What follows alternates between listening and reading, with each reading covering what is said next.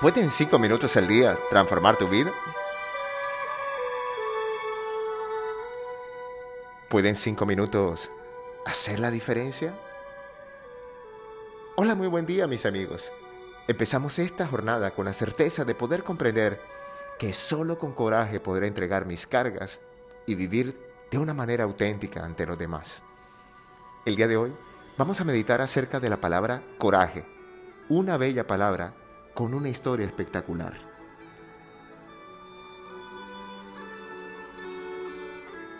Coraje viene del latín cor, que significa corazón. Con ese raíz no es mucho lo que hay que añadir. Coraje es poner el corazón por delante, cualquiera sea la emoción. Para sobrellevar las cargas de tu vida y entregarlas a la presencia del amor, requerirás de mucho coraje, requerirás entrenar tu corazón y espero que las definiciones de esta palabra te den la claridad suficiente para comprender la magnitud del reto. Su primera acepción dice así, coraje es valor, decisión y apasionamiento con que se acomete una acción, especialmente cuando se trata de un enemigo o se afronta un peligro o una dificultad. El sinónimo más cercano a coraje para esta definición es valentía, pero también la bravura de una persona. Se trata de la fuerza que tiene un individuo para actuar pese a las dificultades o los peligros. Gracias a su coraje, una persona puede superar los obstáculos y llevar adelante una acción. Podemos hablar incluso de coraje físico y coraje moral. El coraje físico es valentía ante el dolor del cuerpo, los sufrimientos, la posibilidad de recibir lesiones o incluso la muerte.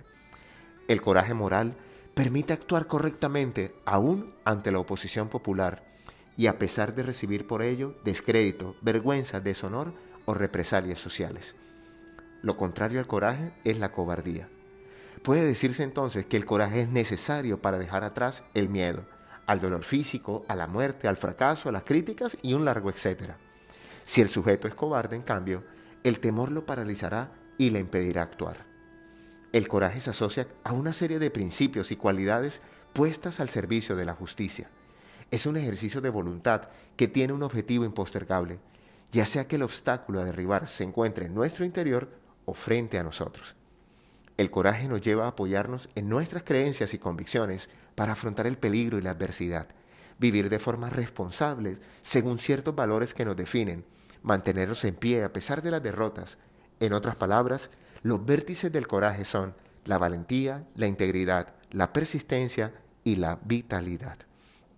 Pero hay otra definición de coraje que me llamó mucho la atención, por cuanto en países como México y otros de Centroamérica, coraje se asocia a esta segunda acepción. Rabia, enfado o disgusto, especialmente el que causa no haber podido evitar una situación o suceso adverso.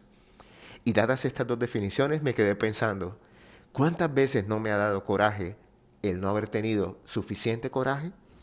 Sin embargo, con una mirada rápida a los efectos negativos de este segundo tipo de coraje, creo que se requerirá de mucha valentía enfrentar y aprender a controlar la ira y la amargura. Cuando sentimos coraje, más allá de cualquier definición, se activa una respuesta corporal que viene dada por una activación del cuerpo, que se prepara para la defensa ante lo que consideramos un ataque o una agresión. Los síntomas se hacen evidentes. El ritmo cardíaco aumenta, al mismo tiempo, la respiración se acelera, los músculos se contraen y el flujo sanguíneo se dispara preparándonos para responder ante la amenaza. El problema radica cuando el estado de excitación se prolonga porque de esa manera se produce una predisposición a actuar de manera agresiva. La ira aumenta la activación del sistema simpático, el encargado de liberar unas hormonas llamadas catecolaminas, una de las hormonas relacionadas con el estrés, que son las que afectan directamente al sistema cardiovascular, elevando la frecuencia cardíaca, la tensión arterial y aumentando la probabilidad de que se formen en el cuerpo trombos o se produzcan un infarto al miocardio. El organismo entra en una especie de lucha y someterlo a una activación constante comporta riesgo de padecer además de enfermedades cardiovasculares, enfermedades cerebrales. Pero quiero cerrar esta meditación haciendo conciencia que las personas que viven con buen coraje actúan siguiendo sus convicciones y creencias frente a cualquier peligro o dificultad.